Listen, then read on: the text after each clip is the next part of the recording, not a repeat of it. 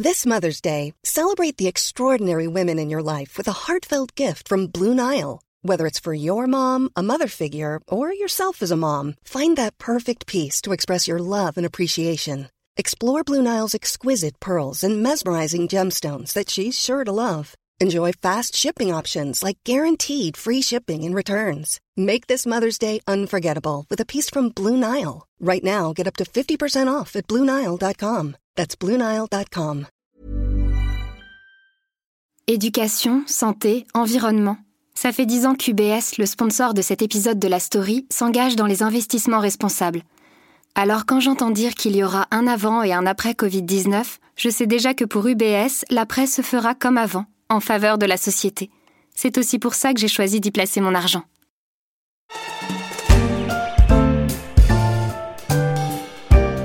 La dette aujourd'hui, c'est nos limites.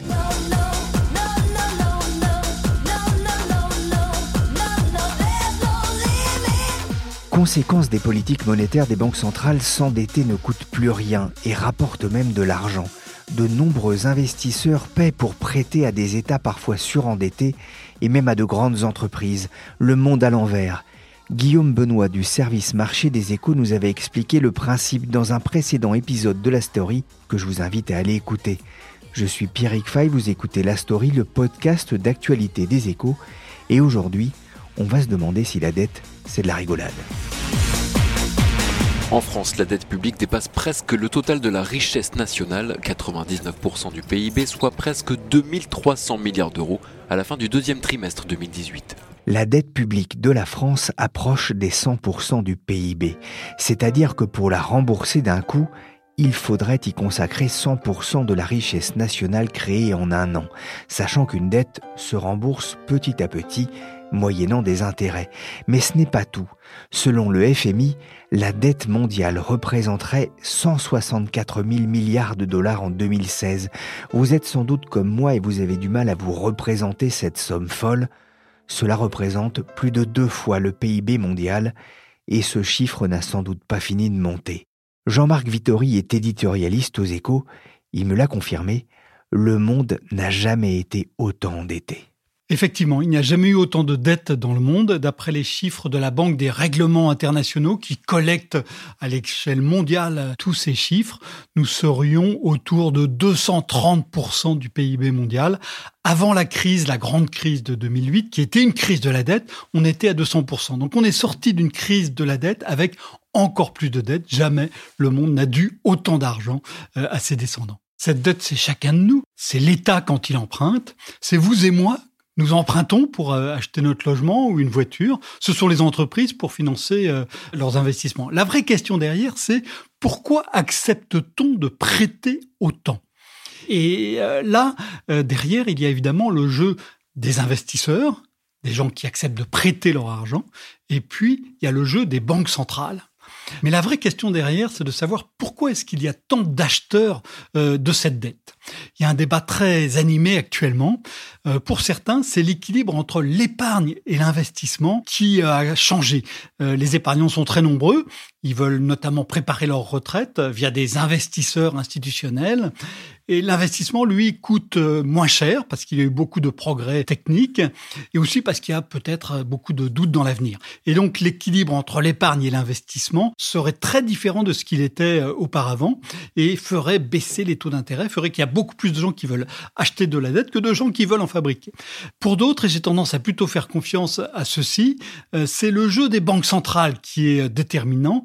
Euh, les banques centrales, depuis la grande crise financière, ont acheté massivement des titres de dette euh, publics, mais aussi de la dette privée.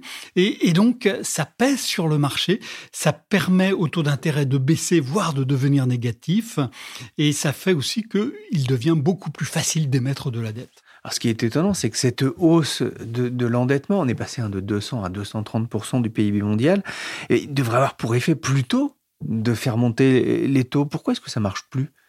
L'économie mondiale a complètement changé et on ne la comprend plus très bien. Le marché des biens est devenu un marché mondial avec des échanges de marchandises dans tous les sens et on ne comprend plus comment se forme l'inflation.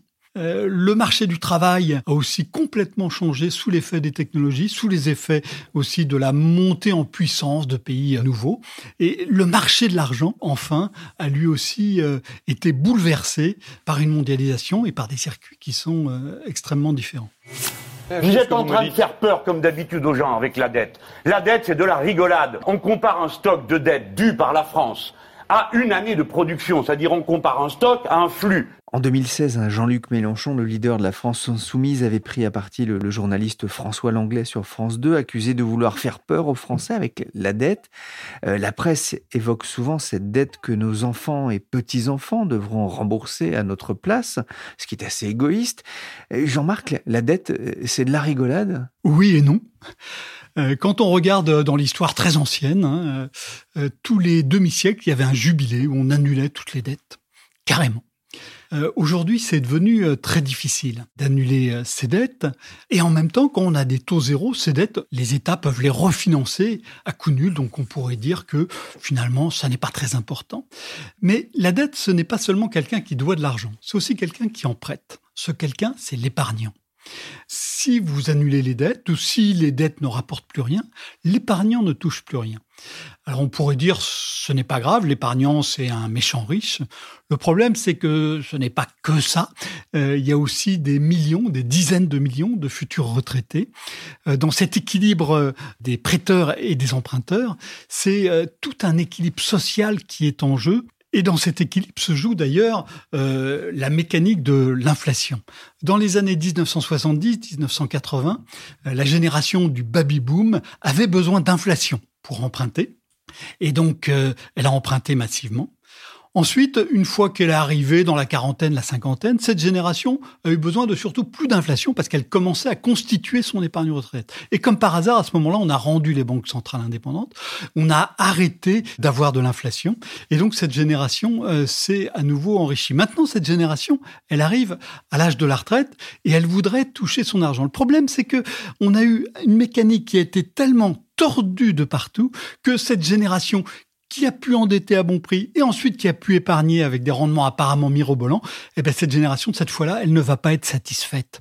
Il va y avoir euh, une heure de vérité euh, pour les rentiers qui va être assez terrible. Alors on parle beaucoup effectivement de cette dette de l'État euh, qui a augmenté. On a bien compris qu'il y avait un, un refinancement qui était très simple. Mais une dette, c'est fait pour être remboursée. Il va bien falloir la rembourser à un moment. Chaque année, l'État français rembourse de la dette, mais il réemprunte aussitôt et il remprunte aussitôt en payant de moins en moins cher. Le poids de la dette française était quatre fois moins élevé il y a 30 ans, avec un service de la dette qui était deux fois plus important. Aujourd'hui, euh, l'État rembourse, et quand il rembourse, il gagne de l'argent parce qu'il réemprunte moins cher, voire à taux négatif. Donc, bien sûr que cette dette euh, doit être remboursée, mais elle cède immédiatement la place à une autre dette que les investisseurs achètent puisqu'ils en ont besoin. Et cette dette existe parce qu'il y a des investisseurs qui l'achètent, parce qu'ils en ont besoin pour garnir leur portefeuille, pour euh, assurer de l'épargne. Pour l'État, il y a aussi une question, un débat qui est en train de monter, c'est est-ce qu'il ne faut pas profiter de ces taux bas finalement pour investir, dépenser, quitte à faire plus de dettes encore? Ce débat est effectivement euh, très vif euh, aujourd'hui et il va encore euh, se renforcer. Quand l'État gagne de l'argent en empruntant, il paraît assez logique de se dire qu'il faut qu'il emprunte davantage. Il y a ici deux questions. La première, c'est comment investir aujourd'hui efficacement davantage? Cette question, elle n'est pratiquement pas posée euh, aujourd'hui, alors qu'elle est absolument essentielle. Si par exemple on triple demain le budget de l'université en France, on peut dire les universités sont dans un état effroyable, il leur faut beaucoup plus d'argent. Avec la structure actuelle de l'université, si on triple demain le budget de l'université à structure inchangée, l'université ne fonctionnera pas beaucoup mieux. Et c'est le cas dans beaucoup d'autres domaines. Il y a une vraie question de que faire de cet investissement public? Il y a une réponse simple qui est euh, financer la transition écologique, mais là aussi trouver les investissements les plus rentables dans cette transition écologique, euh, c'est quelque chose de compliqué. Le deuxième point, c'est est-on absolument certain qu'on va avoir des taux d'intérêt nuls éternellement? Parce que si les États accumulent des dettes tout à fait impressionnantes, ces dettes-là ne seront pas remboursées, elles seront refinancées au bout de 10 ans, de 15 ans, de 30 ans, selon la durée de l'emprunt.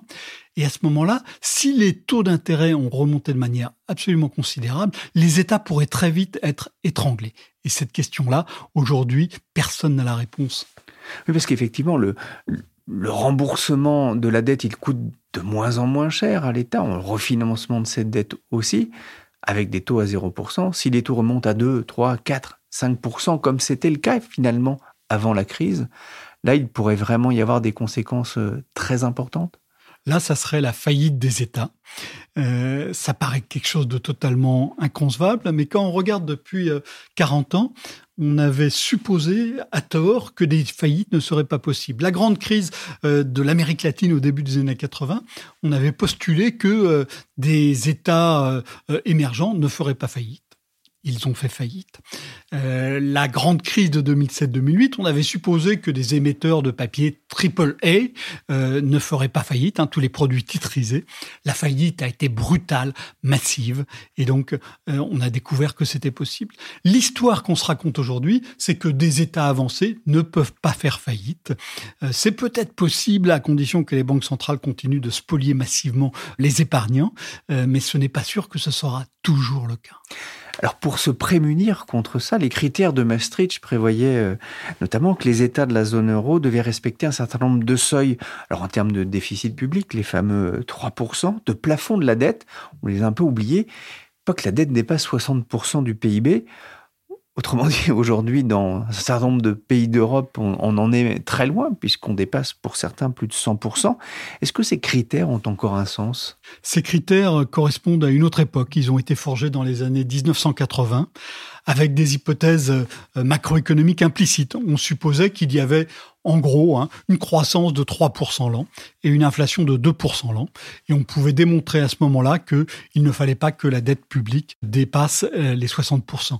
Aujourd'hui, une croissance de 3% l'an, ça paraît inimaginable, sauf dans des périodes très courtes et exceptionnelles.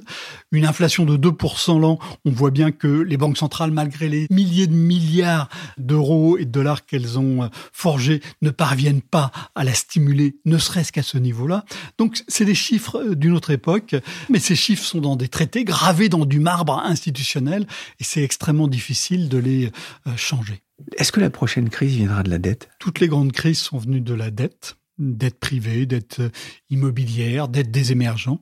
Donc la prochaine grande crise viendra fatalement de la dette. Ça serait logique qu'elle vienne de la dette publique. Euh, quand on voit les taux d'endettement, quand on voit les problèmes que ça pose, quand on voit euh, les, perturbations euh, déjà induites dans le système par cette accumulation de dettes publiques. La vraie question, c'est de savoir quelle forme prendra cette crise. Et là, on est absolument certain qu'on sera surpris. En ce moment, l'État n'a qu'à se baisser pour se refinancer. L'agence France Trésor vient ainsi d'émettre plus de 10 milliards d'euros sur le marché obligataire. Un record, signe qu'il y a une demande forte pour les emprunts d'État. Surtout, pour la première fois, le rendement offert aux investisseurs pour ces emprunts à 15 ans sera négatif. En s'endettant, la France s'enrichit. Il me semble qu'il y a comme une erreur. Pardon? J'ai plus d'argent qu'avant. Ah, ce sont les plus-values de vos placements? De mes placements? Oui. Vous voulez dire qu'avec tout ce que j'ai claqué, j'ai quand même gagné 5% euh, C'est-à-dire, on a été un petit peu prudent.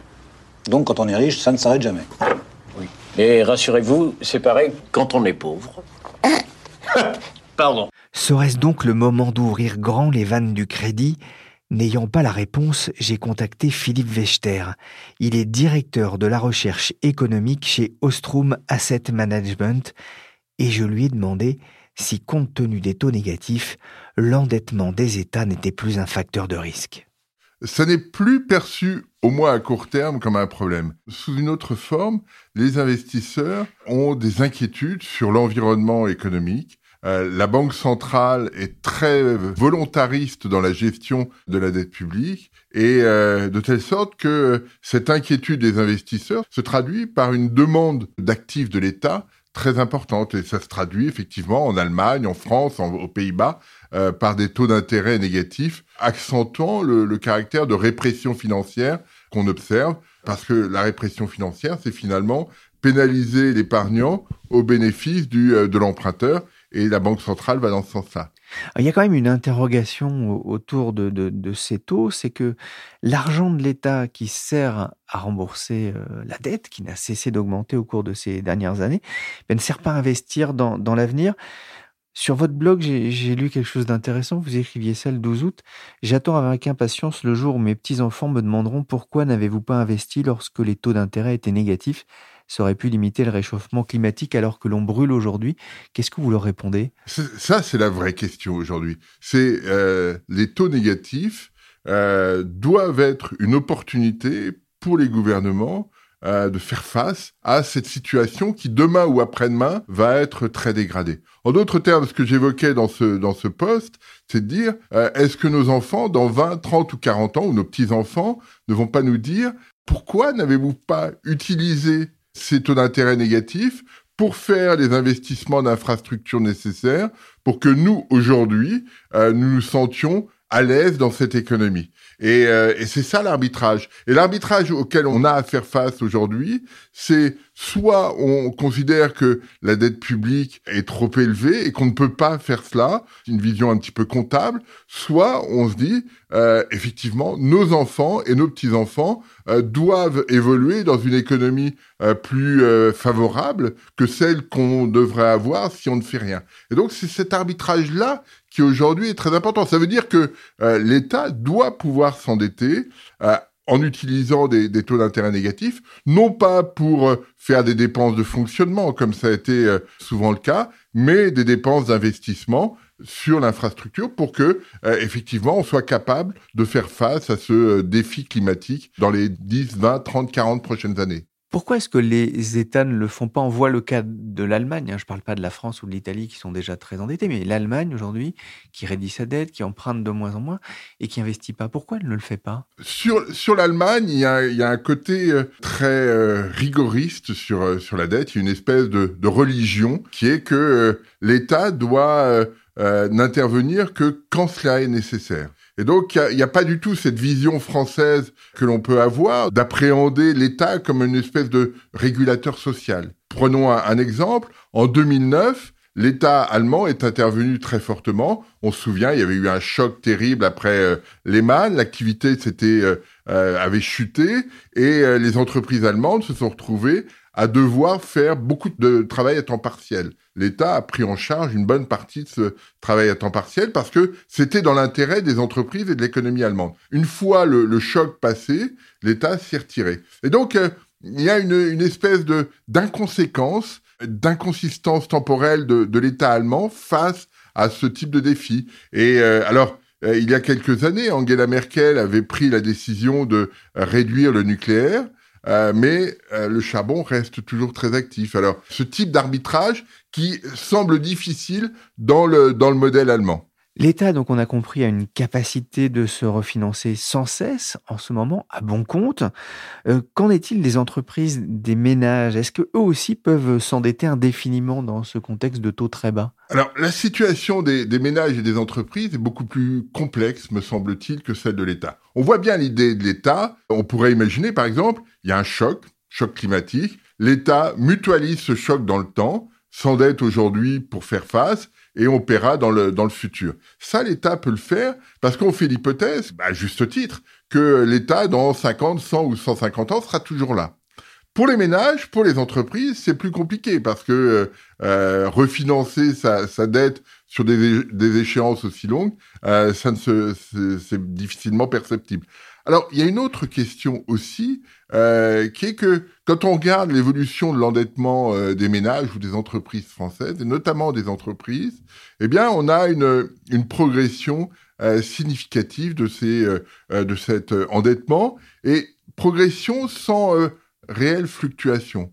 Et donc, y a, y a, ça pose une, une vraie question. Aujourd'hui, l'endettement des entreprises est à un niveau historiquement élevé. Plus élevé qu'en 2008, avant la crise. Hein. Quand on regarde les, les, statistiques de la Banque de France, par exemple, eh bien on s'aperçoit que jamais l'endettement des entreprises n'a été aussi élevé depuis euh, une trentaine d'années. Et puis auparavant aussi. Donc il y a une vraie question. L'autre point est que euh, cet endettement ne fluctue pas. Et en d'autres termes, Quand on regarde la situation, on imagine assez bien une, situation où quand l'environnement économique est plutôt favorable, l'endettement des entreprises diminue parce que leur profitabilité augmente. Et puis, quand effectivement la situation se, dégrade, les entreprises euh, s'endettent. Et on devrait voir des, des fluctuations euh, de cet endettement, ce qu'on ne voit pas. Ce qu'on ne voit pas en France, qu'on voit dans d'autres économies. Donc là, il y a probablement du côté euh, des entreprises françaises un vrai problème de profitabilité pour être capable de bénéficier des bons états de la nature, comme disent les, économistes,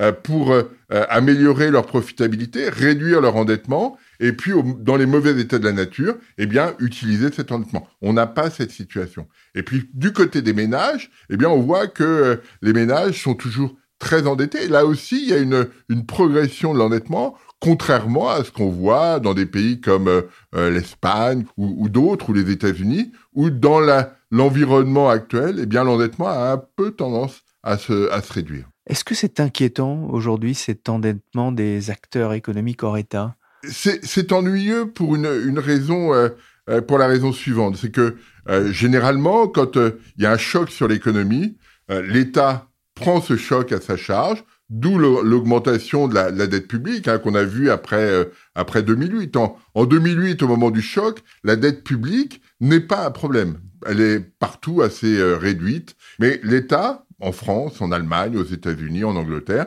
L'État prend en charge ce choc et le, répartit dans le temps via la dette publique. Euh, le, souci aujourd'hui, c'est que cette dette publique fait 100% du PIB, un petit peu moins en France, donc un niveau euh, qui est quand même très élevé.